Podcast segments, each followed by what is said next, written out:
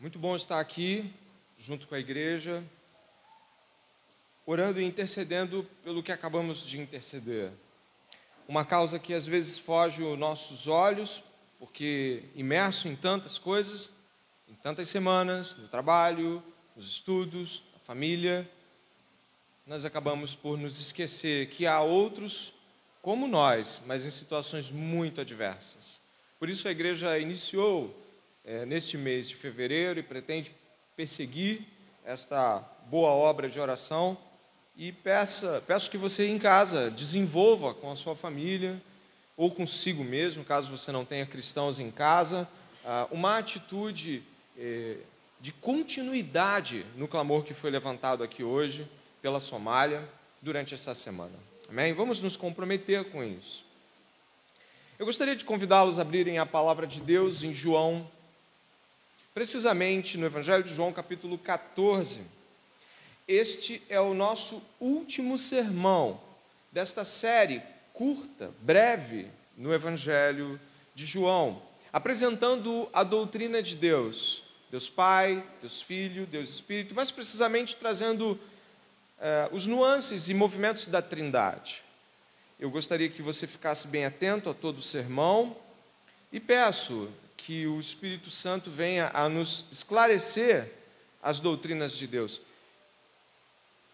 Amém? Aberta a Bíblia. Venha comigo então até o capítulo de número 14.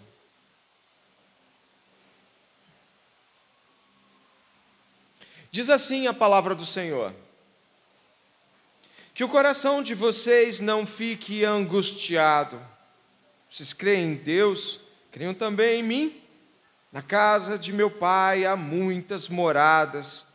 Se não fosse assim, eu já lhes teria dito: Pois vou preparar um lugar para vocês.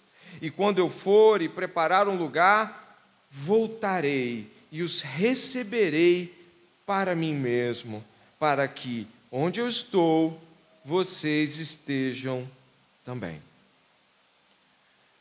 Ore comigo neste momento. Não se deixe de modo algum distrair-se, pensar em outras coisas, senão no que Deus está falando com você e comigo. Dê valor à palavra de Deus, dando toda a atenção. Caso tenha sono ou fique desatento, fique de pé, pegue um copo d'água, volte, mas não perca a chance de ouvir a voz de Jesus esta noite do Jesus que você crê. Ore comigo pedindo de que Deus fale no íntimo dos nossos corações. Amém? Senhor nosso Deus e Pai, a igreja está reunida, atraída pelo Teu Espírito, a Deus. E pedimos nesta noite, no nome de Jesus, que venhamos a nos dedicar a ouvir a voz de Deus e que esta voz de Deus ressoe nos recônditos de nosso coração esta noite. Que a voz do Senhor, que esmiuça a penha, que desbrava os mares, que rasga os céus e adentra a terra, também em nossos corações penetre nesta noite. Que a palavra do Senhor, viva como é, nos transforme, Deus, é o nosso pedido que o Espírito Santo domine cada crente aqui e que aqueles que não são do Senhor venham a ser. Louvado seja o teu nome que nos dá a chance de ouvir a tua voz. Então, Senhor, está aqui os nossos corações, estão aqui os nossos corações. E cremos que em nome de Jesus a obra do Espírito será feita. Amém e amém.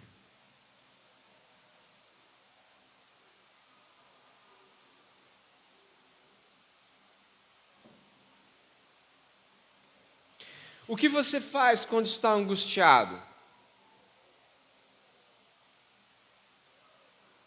Que você costuma fazer quando a angústia é grande, o, paladar falta a comida que se come, a vontade de se estar com as pessoas diminui?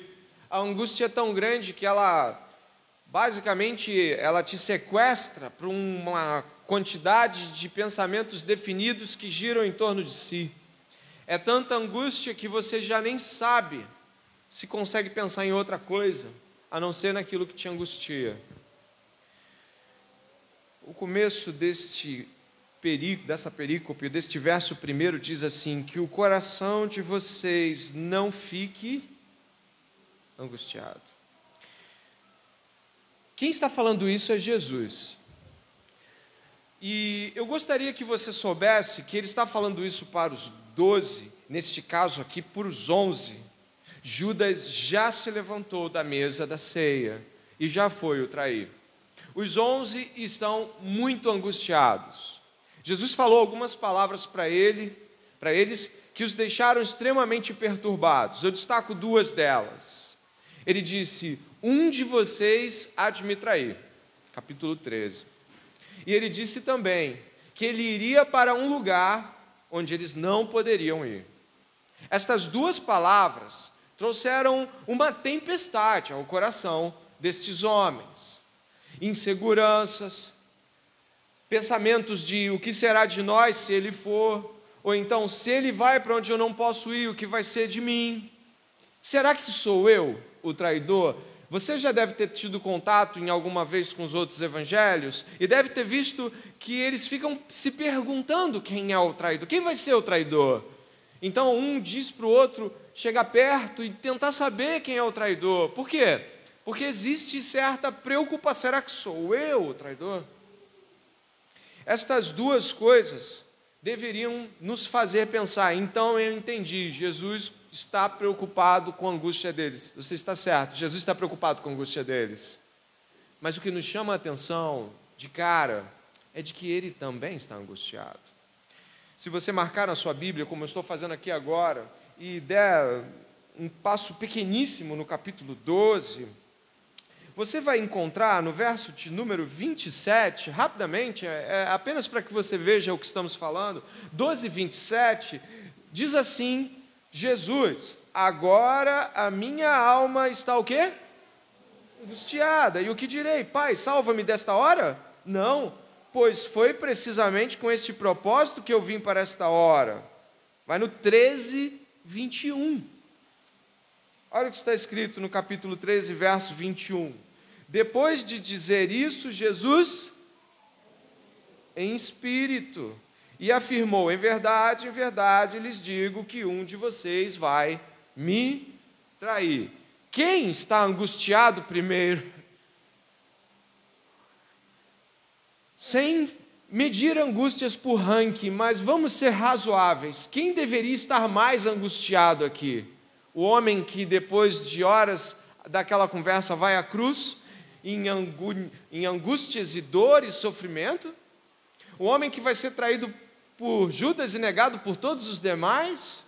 O homem que vai ser colocado diante do sinédrio de Pilatos, dos judeus, dos romanos? O homem que vai ser açoitado com 39 chibatadas nas costas, dilacerando seu corpo? O homem que vai gritar na cruz do Calvário: Deus meu, Deus meu, por que me desamparaste? Quem deveria estar aqui preocupado com sua angústia? Acredito que Jesus mas é Ele quem consola. E isto é grandioso.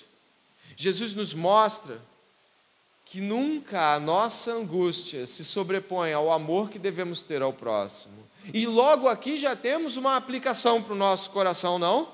Jesus nos ensina de que nós não somos o centro nem do mundo, nem das nossas dores, nem dos nossos sofrimentos. O outro está em primeiro lugar. E aqui ele já aponta, dizendo: olha o que está lá, que o coração de vocês não fique angustiado, vocês creem em Deus, creiam também em mim.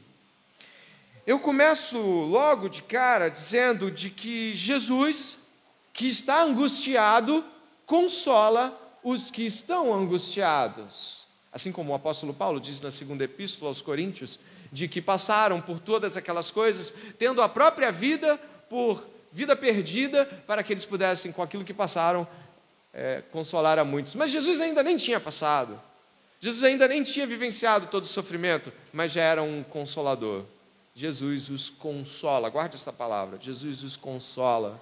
E você e eu, mesmo nas mais angustiadas noites da vida, devemos fazer o mesmo quando recebemos uma ligação de pedido de ajuda, uma mensagem de pedido de socorro A nossa angústia não é o centro, e Jesus nos ensina isto. E ainda que o sermão mal tenha começado, você já pode se questionar se suas angústias têm tomado o centro da sua vida e nada nem ninguém mais pode ser ajudado porque você tem um problema e logo, enquanto você não resolve, todos mais podem esperar. Este não parece ser Jesus e não deve ser nenhum de nós. Sim, eles estão perturbados. Eles estão perturbados. Vão ficar sem Jesus e um deles pode ser aquele que é o traidor. Eles não têm consciência de Judas ali naquele momento. Judas é um dos doze e um que saiu apressado, talvez para comprar algumas coisas que Jesus havia pedido. Então poderia ser qualquer um dos doze. Mas Jesus diz que eles não deveriam se angustiar. Ele, Jesus está dizendo que eles não, eles não deveriam tomar isso por continuidade. E Jesus aponta o seguinte: vocês creem em Deus, creiam também em mim. Logo de cara, é preciso apontar a doutrina. Se alguém disser para você assim, creia em Deus e creia em mim, não aceite. Isso é idolatria. Porque nós só cremos em Deus. Mas para que Jesus diga, creia também em mim, do mesmo jeito que você crê em Deus, só há uma resposta: Jesus é Deus. E Ele está ordenando que creiam nele porque creem em Deus. E embora já tenhamos trabalhado isso, muitos de nós não têm, às vezes, uma visão completa da deidade de Jesus. Jesus é Deus. Ele ordena a crença, ele ordena a entrega de fé. A palavra pistis, pistel, significa entregar-se por completo em confiança, em atitude. Não é concordar que se crê em Deus, é agir em concordância a isso, é agir em confiança a isso. Não é mero ato de aceno, mas é uma ação de entrega. Lançar-se em Jesus, lance-se em Jesus, seria a ordem aqui. E é a ordem aqui. Costumamos ouvir este verso primeiro em funerais. Vocês já devem ter ouvido, e eu também já ouvi, que esse 14, 1, esse capítulo 14, verso 1, é costumeiramente recitado quando pessoas perdem entes queridos. Não se turbe o vosso coração, na casa do Pai tem moradas, creiam no Pai, creiam em Jesus. Mas aqui, o contexto imediato não é sobre gente que está morrendo. Jesus é quem vai morrer. É sobre gente que não está crendo. Jesus aponta o problema aqui, e o problema é falta de fé. O que está acontecendo? Por que eles não estão, por eles estão angustiados? Porque eles não estão crendo no que lhes foi dito ao longo do processo com Jesus. Jesus esteve com eles três anos, alguns apontam três anos e meio, e Jesus está ordenando a crença. Mas não era para ter crido já? Era. Mas Jesus está ordenando, creiam. O nosso problema é com fé. Sabe por que, que você fica angustiado? ansioso, porque algo onde repousa uma promessa foi tomado por dúvida. No lugar onde uma coluna de promessas de Deus foi feita, você afastou esta coluna e colocou uma série de interrogações. E logo a angústia se estabelece. Eu vou recitar alguns versículos aqui para você, para tentar chamar a sua memória Jeremias 29, 11, bem, porque eu bem sei que os, os, pensamentos que tenho a vosso respeito, diz o Senhor, pensamentos de paz e não de mal, para vos dar o fim que esperais. Olha, Deus dizendo que tem altos pensamentos a se concretizar acerca de nós. 1 Pedro, capítulo 5, versos 6 e 7, Portanto, humilhem-se debaixo da poderosa mão de Deus, para que Ele, em tempo oportuno, os exalte. Lancem sobre Ele todas as suas ansiedades, porque Ele cuida de vocês. No texto mais corretamente traduzido, porque Ele tem cuidado de vocês. Você está no momento de angústia e ansiedade, mas para você chegar até onde chegou vivo, Deus tem cuidado de você. João 11, 25, 26, disse-lhe Jesus: Eu sou a ressurreição e a vida. Quem crê em mim, ainda que esteja morto, viverá. E todo aquele que crê que vive, perdão, e crê em mim, nunca morrerá. Ele pergunta: Crê tu isto? Ou crês nisto? E por último, Apocalipse 21, 4. E Deus limpará dos olhos toda lágrima. E não haverá mais morte, nem pranto, nem clamor, nem dor, porque já as primeiras coisas são passadas. Perceba que isso vai desde a vida presente, perpassando pela morte, chegando na eternidade. As promessas de Deus são de que o futuro está garantido. Então por que nos angustiamos? Por que nos tornamos ansiosos? Porque não cremos. Estou, eu estou com uma ansiedade, eu estou com uma angústia, eu estou com um temor no coração. Então, o pastor, o irmão, vai lá e aplica ali as escrituras. A ansiedade continua, a angústia permanece, ouviu a palavra, ouviu a promessa sobre aquilo e permanece, falta de fé, não é falta de Deus. Deus continua lá. E nós precisamos ser o povo da fé, porque isso, nós somos chamados para crer. Nós somos chamados para crer. Mas Jesus, bom como é, mostra-lhes o problema. O nosso problema com a angústia e a ansiedade é a falta de fé. Fé nas promessas que já foram feitas, de que o futuro está garantido. Jesus aplica cinco motivos pelos quais eles não deveriam se preocupar com o futuro.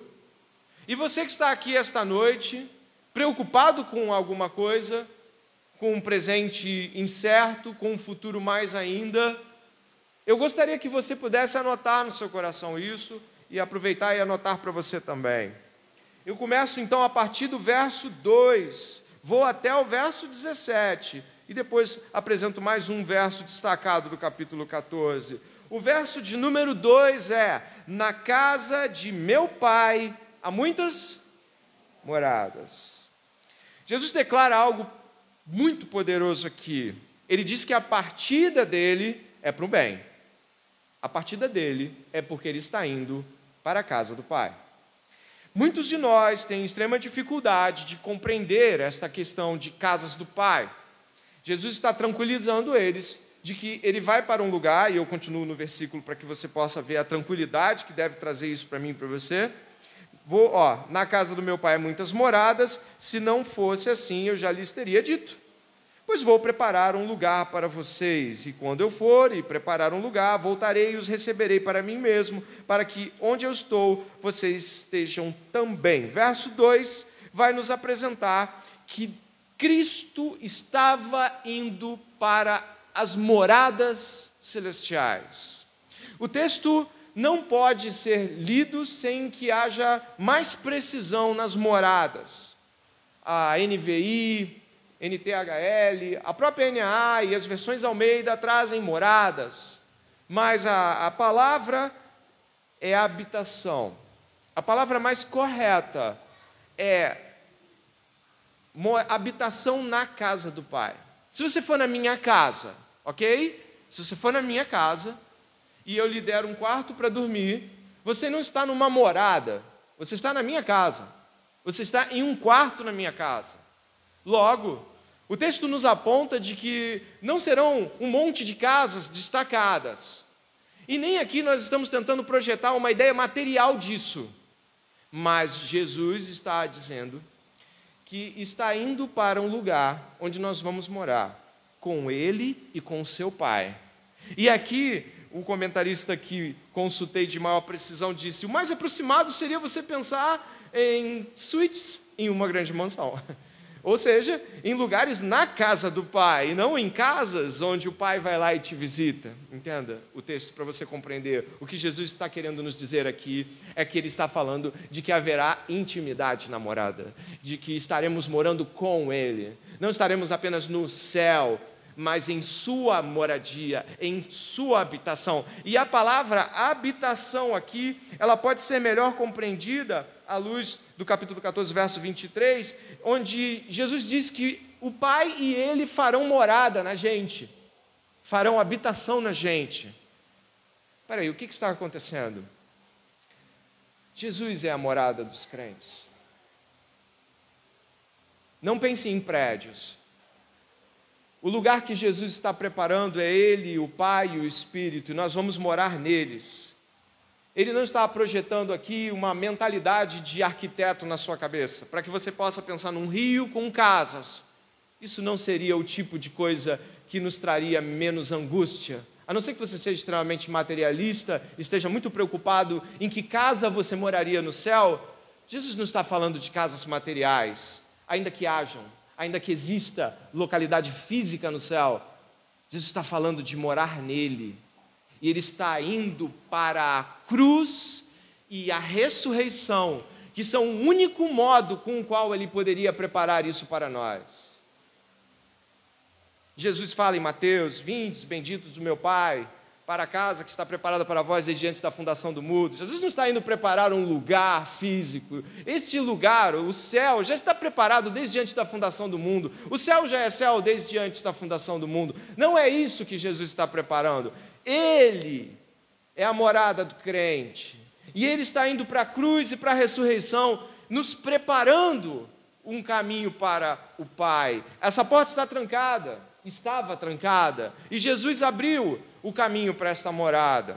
Logo, por que eles estavam tristes? Porque eles iriam ficar sem Jesus, não? Então agora o que Jesus está dizendo? Não fiquem tristes, vocês vão morar em mim e comigo para sempre. E isso faz com que os crentes se tornem tão felizes, porque eles têm um imenso prazer em estar com Jesus. Os crentes, eles têm uma grande alegria ao falar de Jesus. Quando eles terminam de falar de Jesus, eles querem falar mais de Jesus. Quando eles terminam de lembrar sobre as grandes e preciosas promessas, eles querem ouvir outras, mais preciosas do que aquelas cheias de promessas na Bíblia. Quando os crentes estão reunidos, parece que eles não querem sair uns de perto dos outros por conta da presença de Jesus. Logo, que morada é essa? É a morada do Deus triuno. Moraremos no Pai, no Filho e no Espírito moraremos em Deus. Eis o tabernáculo de Deus com os homens. Ele habitará conosco e nós seremos o seu povo de eternidade em eternidade. Isso é maravilhoso. Nesse lugar que nós citamos que não haverá mais choro, mais luto, mais nem dor e nem nada que nos arranca de nossa estabilidade e paz. Morada é a morada do Deus Trino. Então, a primeira coisa que eles estão ouvindo é eu vou preparar-lhes um lugar. Eu vou preparar-lhes a mim mesmo para vocês. Isso deve exultar no seu coração. Você deve. É, sabe, esses apelos do pregador são, na verdade, não apelos para que você exulte, mas são apelos para que você possa compreender que isto é motivo de exultação. Muitas vezes nós fugimos dos motivos de alegria reais e nos estabelecemos em outros motivos que passam, são efêmeros. Então Jesus está dizendo: vocês estão tristes, né? Vou dar um motivo para vocês ficarem felizes. Vão morar comigo para sempre. Igreja Batista do Discipulado, visitantes, convidados, crentes que estão aqui, vieram tristes para cá hoje. Existe alguma coisa que estão angustiados? Não se angustie. Jesus disse que você vai morar com Ele para sempre. Não haverá pecado neste lugar. Não haverá obstáculos para o amor de Jesus. Glória a Deus por isso. Mas eu continuo. Jesus faz uma segunda grande afirmação aqui. Ele vai dizer assim no verso 3: E quando eu for e preparar um lugar, voltarei e os receberei para mim mesmo, para que onde eu estou, vocês estejam também. E vocês conhecem o caminho para onde vou. A segunda afirmação, a primeira é: vou preparar-vos um lugar. Confie nisso. A segunda é, depois que isso tudo estiver pronto, cruz, ressurreição, consumação, eu volto para pegar vocês. Vocês não vão ficar esperando para sempre. Eu vou voltar. Se existe uma palavra que sempre me chamou a atenção em pessoas que eu esperei na minha vida, eu me lembro quando eu era criança, meu pai está ali, e quando meu pai saía cedo para o trabalho. Eu me lembro que uma das coisas que eu mais ficava esperando, minha mãe também está ali, as testemunhas estão ali, era ele voltar. Porque quando ele voltava, era um negócio. Ele sempre trazia uma coisa para mim da rua. ele vinha, e aí eu jantava, já tinha jantado, jantava de novo, para estar com ele. E depois, eu me lembro quando ele era pequeno, ele me botava no colo e contava histórias para mim. E uma das coisas que eu mais gostava era saber que aquilo ia acontecer de novo naquele dia. E eu me lembro disso. Eu me lembro que eu esperava por ele. Mas isso não se compara ao que nós estamos esperando. Isso não se compara a nenhum momento onde um amante espera a amada. Isso não se compara a nenhuma expectativa de filhos e pais. Isso não se compara a nada que nós vivemos. Tudo é uma grande figura apontando para a grande espera, onde uma multidão de santos olhando para Jesus vindo e nós nos catucando. É Ele! Olha! aquele que falávamos na igreja, e ele vem. E todo mundo está vibrando muito mais do que um estádio de futebol lotado pela vitória de um time. Todos estão exultantes, se tocando, dizendo: Olha, naquele dia na igreja falamos sobre isso um dia, falamos várias vezes em cada ceia. Ele vem, ele vem. Então, multidão de várias nações, roupas diferentes, exultando e cantando, e voz do céu. Este é Jesus que vocês tanto esperavam, e o Espírito Santo, tal como uma atmosfera em todo aquele lugar, falando aos nossos corações e exultando todos nós em íntima alegria e comunhão, num lugar maravilhoso, onde não há medo. Nós estamos indo para lá. Você deve esperar ansiosamente por isso. Você deve gastar tempo no seu dia pensando neste encontro. Você e eu devemos refletir a alegria dessa espera, que supera tudo que já vivemos, e não há nada que venhamos a viver que se compare à alegria que está por vir. Deus está falando com você esta noite, fique atento. Deus está trazendo alegria ao seu coração. Ele está levando embora os medos pequenos e tolos e lhes trazendo a certeza de que podem confiar nessas palavras. E ele diz que tomará, receberá para ele mesmo, propriedade exclusiva de Deus. Muitos de nós já refletiram sobre como gostariam de ser pertencidos a alguém, a uma igreja, a uma instituição. Ser pertencido ser considerado tal como parte de um todo indispensável, Jesus nos toma para si. E aqueles que o Pai o dá, ele jamais lança fora. E nós estaremos com ele por toda a eternidade. Salmo 91, verso 9 diz: Pois disseste, o Senhor é meu refúgio, fizeste do Altíssimo a tua morada. Salmo 91 é um salmo que acalma muitas pessoas, mas esse verso 9 diz que os crentes fazem de Deus sua própria habitação. O crente que está em Jesus habita no Pai e vive pelo Espírito. Onde nós devemos hoje estar, se nós não estamos ainda no lugar com Ele, nele, do jeito que estaremos, como devemos estar hoje? Acho que uma pergunta que você e eu devia fazer esta noite. Como nós deveríamos estar andando hoje aqui? De que modo nós deveríamos estar vivendo? Duas coisas são uma resposta clara para isso. Como Jesus se preparou para aquele lugar? Em sua morte e ressurreição. Nós deveríamos estar vivendo a vida de cruz e creio que estejamos, então. A vida de cruz e reunindo todas as esperanças e alegria na ressurreição dos mortos em Jesus Cristo. Cruz e ressurreição deveriam ser as duas lentes com qual olhamos o mundo. As duas lentes, cruz e ressurreição. Com elas lemos o mundo, com, com elas interpretamos o modo como Jesus vivia nesta terra. Jesus vivia cruciforme e esperava ressurreto. Essa é a teologia de Jesus Cristo, é a teologia da cruz, é a teologia que nós devemos viver. E eu continuo avançando pelo texto, e agora estou no verso 4, onde Jesus continua, dessa vez não fazendo promessas, mas resolvendo dúvidas no coração de seus discípulos. Repare as perguntas que vão surgir. Eles começam a ficar com, com perguntas, com dúvidas. Verso 4: E vocês conhecem o caminho para onde eu vou? Então Tomé disse a Jesus: Você pode fazer essa leitura, verso 5. Então, por favor, então, Tomé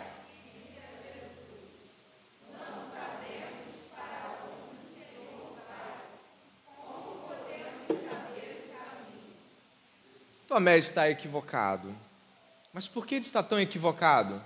Ele está tão angustiado que ele nem percebe que Jesus já disse para onde vai. Repare a pergunta de Tomé.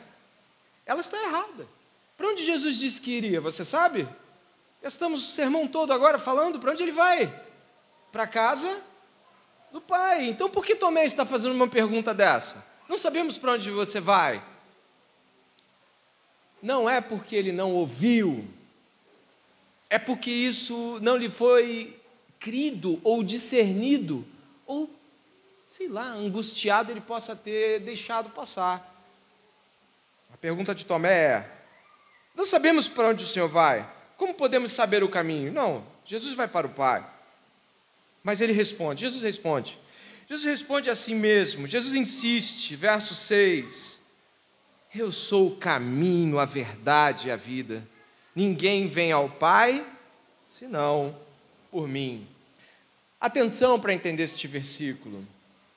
O comentarista D.A. Carson explica que este versículo é um semitismo. Que isso, pastor? É um modo de se expressar comum aos hebreus, aos judeus. A primeira palavra dá o norte das duas outras.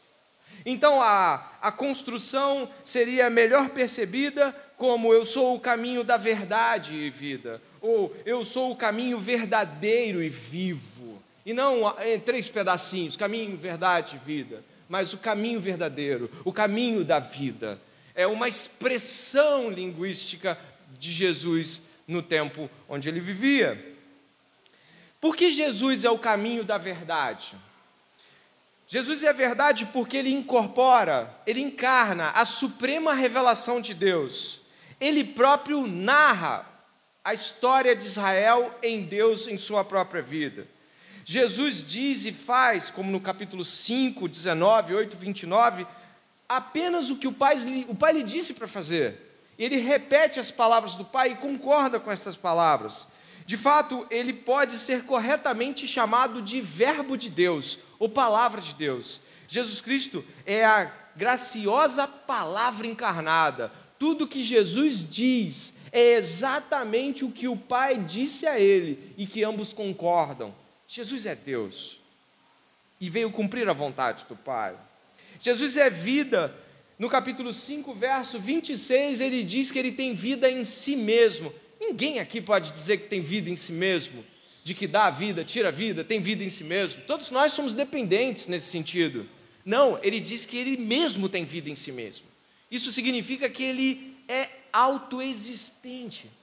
Ele é a fonte da vida e não apenas um caminho para a vida, mas ele é o caminho da vida, o caminho verdadeiro da vida.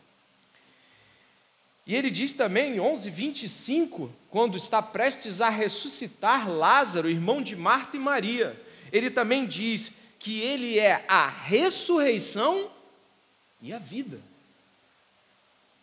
Então Jesus é a vida, e Jesus é a verdade, e ele é o caminho verdadeiro e o caminho da vida eterna. Logo, o caminho, a verdade e a vida transmitem, transmitem esse tipo de compreensão. Mas as perguntas continuam surgindo. Repare que nós paramos até de falar daquelas promessas, lembra? Jesus fez promessas, eu falei, Jesus fez cinco promessas, não foi? E aí eu comecei a falar de uma, fiz a segunda, mas começaram a surgir perguntas. É como se a discussão começasse a se ampliar, e aí vem Felipe agora no verso 8. Veio Tomé, não sei para onde o senhor vai, acabou de dizer para onde vai, agora vem Felipe. Senhor, mostre-nos o Pai, e isso nos basta. Jesus respondeu. Ah, já tanto tempo estou com vocês, Felipe, e você ainda não me conhece. Olha só, ele pediu para mostrar o quem? O Pai. Mas Jesus respondeu o seguinte: Você não me conhece? Ele está ali cruzando as, as, os conhecimentos. O que ele basicamente está dizendo é: Você não me conhece? Jesus está dizendo, Eu sou o Pai. Mas ele está dizendo: Se você me conhece, você conhece o Pai. Há diferenças entre essas duas pessoas de Deus. Preste atenção, não estamos falando de um teatrinho, o pai desce como filho e volta como espírito. Não, não, não, não. Esse tipo de crença, ela é contrária à Bíblia. Existe em Deus três pessoas. J.L. Packer, um escritor cristão, diz: Deus é plural e Deus é uno. E precisamos conviver com esta realidade. O ser de Deus não é o nosso. Nós não somos Deus. O Deus único e verdadeiro revelado por Jesus, é três pessoas. E compreender isso, e eu falei é três pessoas de propósito, não foi um erro de concordância. Deus é três pessoas. E Jesus fala aqui para Filipe: olha só, como é que você me diz, mostra-nos o Pai, verso 10 agora. Você não crê que eu estou no Pai e que o Pai está em mim? As palavras, as palavras que eu digo a vocês não as digo por mim mesmo, mas o Pai, que permanece em mim, faz as suas obras. Creiam que eu estou no Pai e que o Pai está em mim. Creiam ao menos por causa das mesmas obras. Em verdade, em verdade lhes digo que aquele que crê em mim fará também as obras que eu faço, e outras maiores fará, porque eu vou para junto do Pai. E tudo o que vocês pedirem em meu nome, isso farei, a fim de que o Pai seja glorificado no Filho. Se me pedirem alguma coisa em meu nome, eu o farei. As coisas começam a avançar aqui. Jesus está saindo de um momento onde a conversa era sobre angústias, e ele começa a progredir para conversas de eu vou, vocês vão ficar e vocês vão fazer determinadas coisas. Ele começa a, a tirar o assunto da tristeza e colocar o assunto com os pés no chão. Talvez você tenha chegado aqui muito triste por alguma coisa, ou preocupado, como eu disse, para outras. Mas Jesus não está aqui apenas para tirar a sua tristeza, mas para perguntar a você se você o ama e dizer que apacente suas ovelhas. O que eu quero dizer com esta figura, remontando a conversa de Jesus com Pedro? Jesus não está apenas aqui retirando-lhe as tristezas da vida, ou lhe dando a alegria certa, mas apontando para seguir a obra. E é aqui onde há uma virada de, de perspectiva também. Repare que o, o, o que Jesus vai dizer é que Felipe, você tem visto o que eu tenho falado? Essas coisas o pai fala. Felipe, você vê as coisas que eu fiz? Essas coisas foi o que o pai fez ao longo da história. Jesus andou sobre o mar, Deus controlou o mar e abriu o mar vermelho. Jesus Cristo, é, na vida dos profetas antigos, a gente vê ressurreições em Elias, Eliseu, olha aí, eu estou ressuscitando gente. Vocês não estão vendo a multiplicação de pães? Não lembra do deserto? Choveu pão do céu. Agora, eu pego e parto o pão e vem milhares de pessoas comendo pão. Será que vocês não estão percebendo? Olha para os sinais. Olha para o que o Pai já fez, olha o que eu estou fazendo. Você não está vendo que o Pai está em mim eu estou no Pai? Eu estou repetindo grandes feitos do Pai para que você possa entender que eu estou no Pai. Os sinais de Jesus apontam para as realidades do Pai no Velho Testamento. Jesus repete milagres em termos aproximados para mostrar, ah, estou em Deus e sou Deus com Ele. Essa grande fala nos chama bastante a atenção, mas eu gostaria de me remeter aqui para duas perspectivas, tanto de Tomé quanto de Filipe. Tomé, ele está pedindo aqui de que algo bem. É, o texto em grego mostra uma, uma, uma. Sabe aquela pessoa objetiva? Tomé está sendo, sabe aquela pessoa assim, ó, é, como é que a gente vai chegar? A gente não sabe, tá? não sabe para onde tu vai, sabe, é, é uma pessoa direta. Tomé está basicamente dizendo, ó, nós queremos a coisa mais preto no branco. E Felipe, ele está querendo perceber, o que, que é isso? Você está falando de um pai, mas está falando para crer em você, mostra o pai, essas coisas não estão batendo. Que, que teologia é essa né, que você está trazendo? Eu gostaria de trazer as duas coisas aqui em uma perspectiva muito compreensível, talvez para nós. talvez você não esteja pedindo para que o Pai seja mostrado para você. Ninguém está terminando aqui daqui a pouco esse sermão, daqui uns 20 minutos, e você fala assim: você vai orar, mostra-nos o Pai. Você não vai fazer isso. Talvez você não vai fazer que nem Moisés, mostra a tua glória. E Deus mostra as costas dele, como fez para Moisés. Talvez essa não seja a sua pergunta. Talvez a sua pergunta seja: o que devo fazer nesta escolha? Mostra-me como devo proceder diante disso. Ou como devo pensar acerca disso ou daquilo outro. Talvez hoje você não queira ver o Pai como Felipe, mas você queira ter a segurança de ouvir a voz de Deus de modo tão meticuloso que vai dar resposta até do lugar onde você vai morar daqui a cinco anos. Para tal questão, eu acredito que migramos de ver o Pai para saber o futuro. De ver o Pai e ter segurança de que é, é você está com o Pai para eu quero saber o que vai ser da minha vida, eu quero controle sobre a minha vida, eu preciso saber como a vida vai se desenvolver, eu preciso saber como as coisas vão estar daqui a um tempo, eu preciso ter segurança. E em Filipenses capítulo 1, verso 20 a 24, capítulo 3, do verso 4 a 12, o apóstolo Paulo, ele aponta para realidades que nos chamam bastante atenção. A carta aos Filipenses é escrita com Paulo na prisão. Aparentemente, uma prisão não é um lugar de muitas perspectivas. Não é um lugar onde você vê Deus o tempo todo sorrindo da janela do calabouço. Não, uma prisão romana não é um lugar agradável. Supondo de que talvez não fosse um calabouço, mas minimamente o quarto fechado do final de Atos, enquanto ele espera o julgamento, ainda assim é uma prisão. Ainda assim, você não pode ir e vir e fazer e ser e pensar e planejar. Você não pode planejar, você está preso. A igreja então recebe uma carta do apóstolo Paulo, a igreja de Filipos. E nesta carta o apóstolo Paulo diz: Obrigado pelas orações, eu também quero estar livre.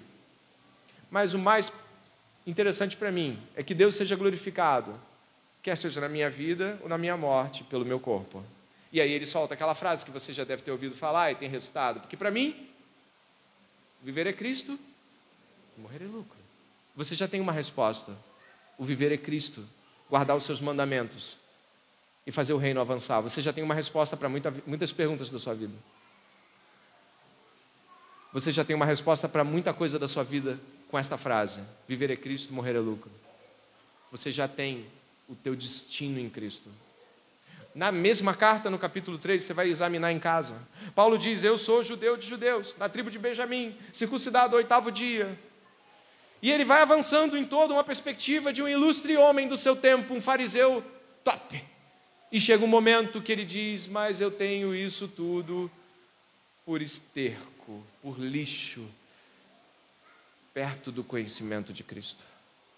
E ele diz mais: ele diz que ele precisou perder estas esperanças de um mundo grandioso, de coisas que vão ser sucesso, para que ele ganhasse a Cristo e pudesse viver através dessa ressurreição. Logo, você já tem muitas respostas em um pequeno discurso como esse. E se você for para Mateus, Marcos, Lucas, e você vê o jovem rico, e você vê as parábolas, você vê as, as parábolas sobre o reino, você vai encontrar gente buscando respostas imediatas, que já são dadas. Busque o reino de Deus e a sua justiça, e estas coisas serão acrescentadas.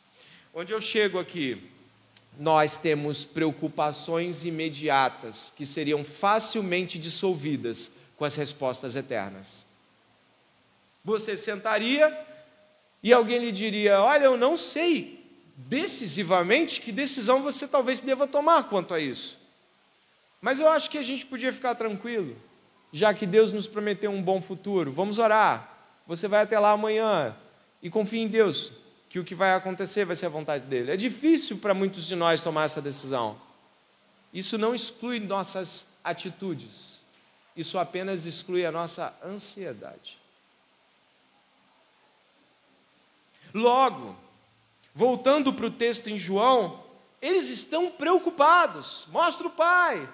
Onde é o caminho? Para onde você vai?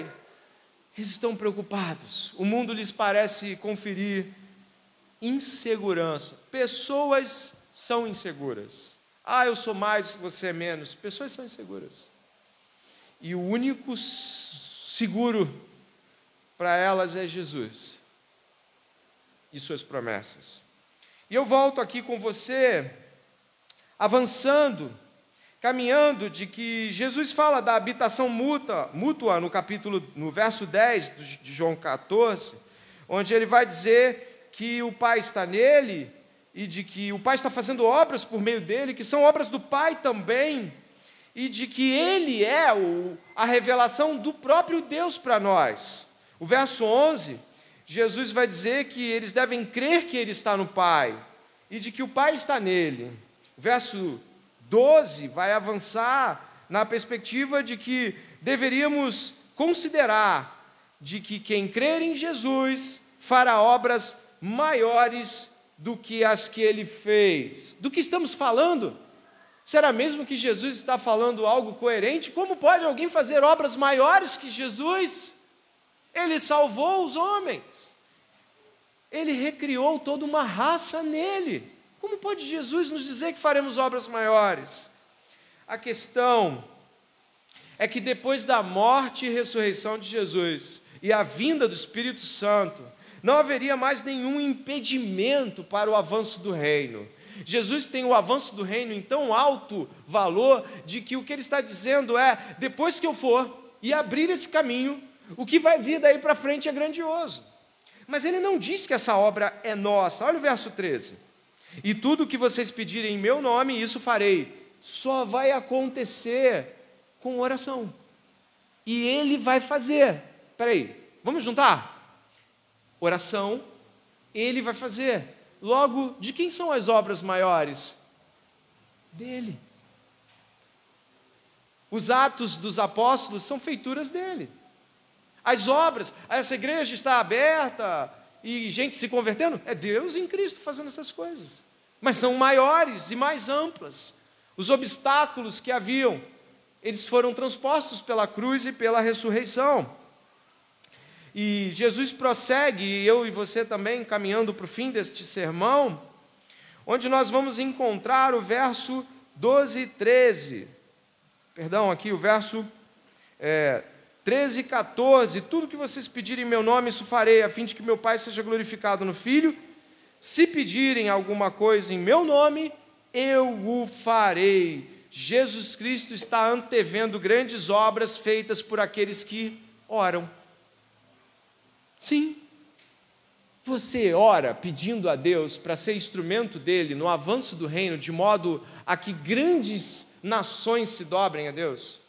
Você ora, como oramos, mas ora de modo pessoal também, dizendo: sou instrumento teu, me leva para fora, me leva para este mundo pregar o Evangelho. É preciso que se peça, verso 14: se me pedirem alguma coisa em meu nome, eu o farei. Verso 15: se vocês me amam, guardarão os meus mandamentos. E eu pedirei ao Pai, e ele lhes dará outro consolador, a fim de que esteja com vocês para sempre. Preste bem atenção, aqui entra uma nova pessoa dentro desta discussão, o Espírito Santo. Ele é chamado em grego de parácletos. Esta palavra indica aquele que está ao lado. Na linguagem secular, era juridicamente a palavra que identificava um advogado no Império Romano. Olha lá o parácletos. Mas, do ponto de vista cristão, Jesus está apontando aqui a ideia para um consolo. Repare, Jesus está dizendo que ele está consolando eles agora. Muitos de nós não percebem que Jesus está dizendo: Eu estou fazendo algo com vocês, mas eu vou embora. E eu vou pedir ao Pai que lhes envie alguém que dará continuidade a este consolo que vocês estão recebendo. É isso que ele está dizendo aqui. Então, dê uma olhada aqui no verso 15, perdão, 17 agora. É o Espírito da verdade que o mundo não pode receber, porque não o vê, nem o conhece. Vocês o conhecem, porque ele habita com vocês e estará com vocês. Habita com vocês. A palavra que mais apropriada é em meio a vocês. Nós sabemos que o Espírito Santo será derramado à igreja e ele habitará diretamente dentro de nós. Mas Jesus Cristo está dizendo: vocês já têm experiências com, com o que vai vir, mas ela será interna, ela será permanente, habitação, você será habitado por Deus. Isso é algo grandioso. O Velho Testamento todo aponta para essa realidade.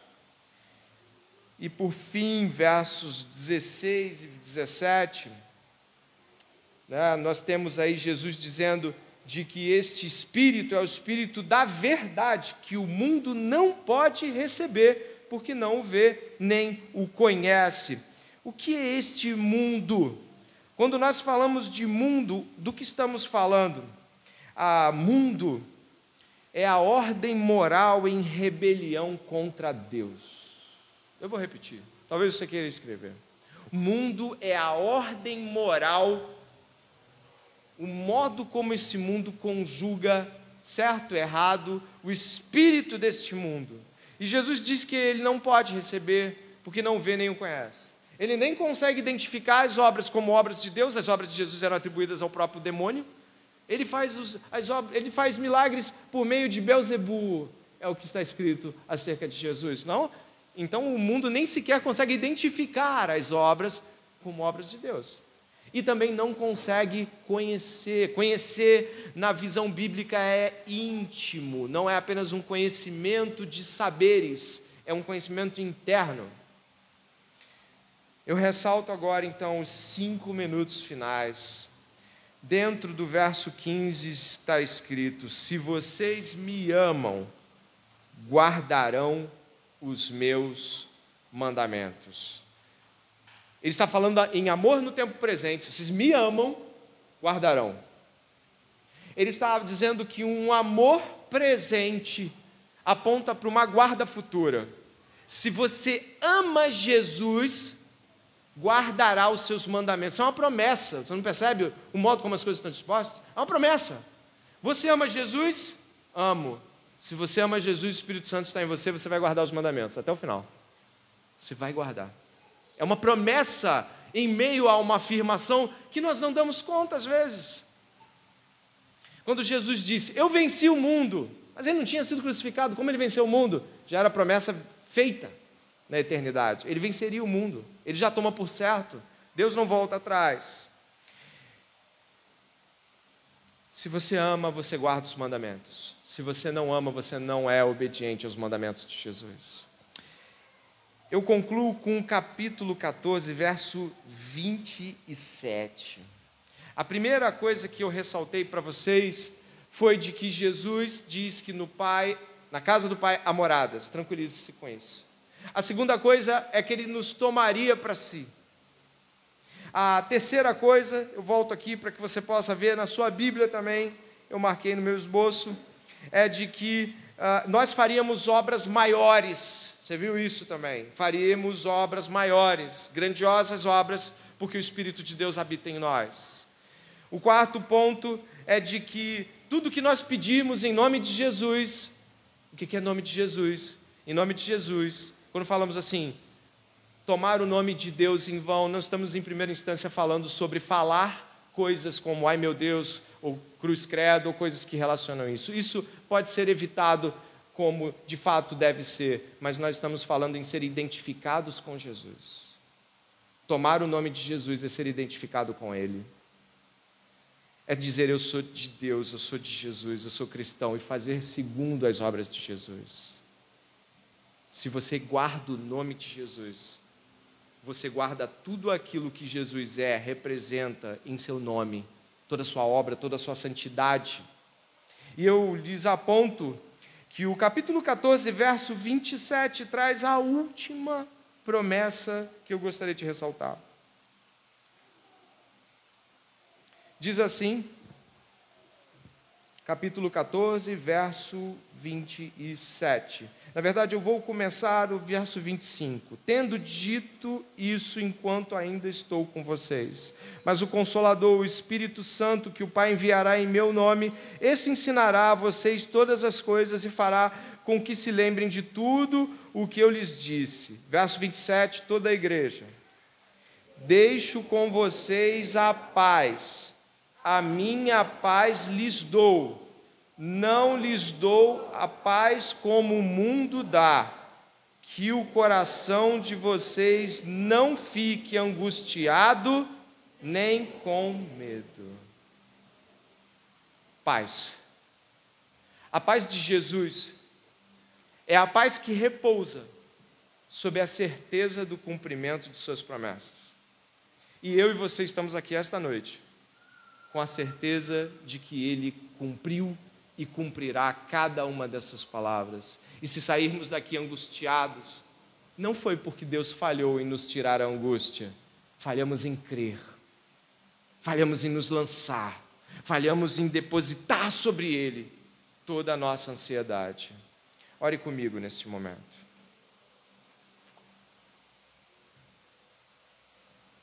Senhor nosso Deus e Pai, nós te damos graça, Senhor, pela tua bondade e misericórdia, pelo teu grande amor com que nos amou. E agora, reunidos como igreja, nós estamos aqui ouvindo de que não devemos nos angustiar e nem turbar o nosso coração, porque isto é uma questão de fé, é uma questão de confiança e lançar-se em Cristo. E ao invés de recuar e viver a clausura da angústia, Deus, o Senhor nos traz a paz de um futuro garantido e de um presente onde toda a solidão é arrancada de nosso coração com a presença do Espírito de Deus em nós. Obrigado, Senhor, porque não somos daqueles que confiam neste mundo para obter alegria, paz e contentamento, mas nós esperamos unicamente no Senhor, nosso Deus. Pai, nós te pedimos que esta noite não seja esquecida em nossos corações, que todas as vezes que a angústia bater, que a tristeza, que a ansiedade vier, nosso coração não se turbe a elas, mas vá nas promessas, recite para dentro de nós mesmos e nos lancemos em uma vida de obediência aos mandamentos de Jesus. Pai, pode haver em nosso meio aqueles que dizem que creem em Jesus, mas com suas vidas o negam. Pode haver nesta noite aqueles que creem que já receberam teu Espírito, mas não vivem dando os frutos do Espírito. Pai, eu te peço, salva aqueles que estão enganados em seus pecados e delitos, vivendo, Deus, um Deus que não existe, criado por si mesmo. Também te peço, Senhor, que aqueles que estão em Ti esta noite e se identificaram muitas vezes com a tua fala sobre nos lançarmos em Ti, que nos lancemos todos nós então, que estes também se lancem e que o nome de Deus seja glorificado pela confiança sincera de seu povo. Perdoa a nossa desconfiança. Perdoa se damos tempo à toa para as ansiedades e angústias da vida. Isso é indigno de tudo que o Senhor é e de tudo que o Senhor fez. Que esta noite seja uma noite de arrependimento para nós e que nos lancemos em Cristo Jesus, nosso Senhor, que nos comportemos como filhos do Reino. Em nome de Jesus. Amém.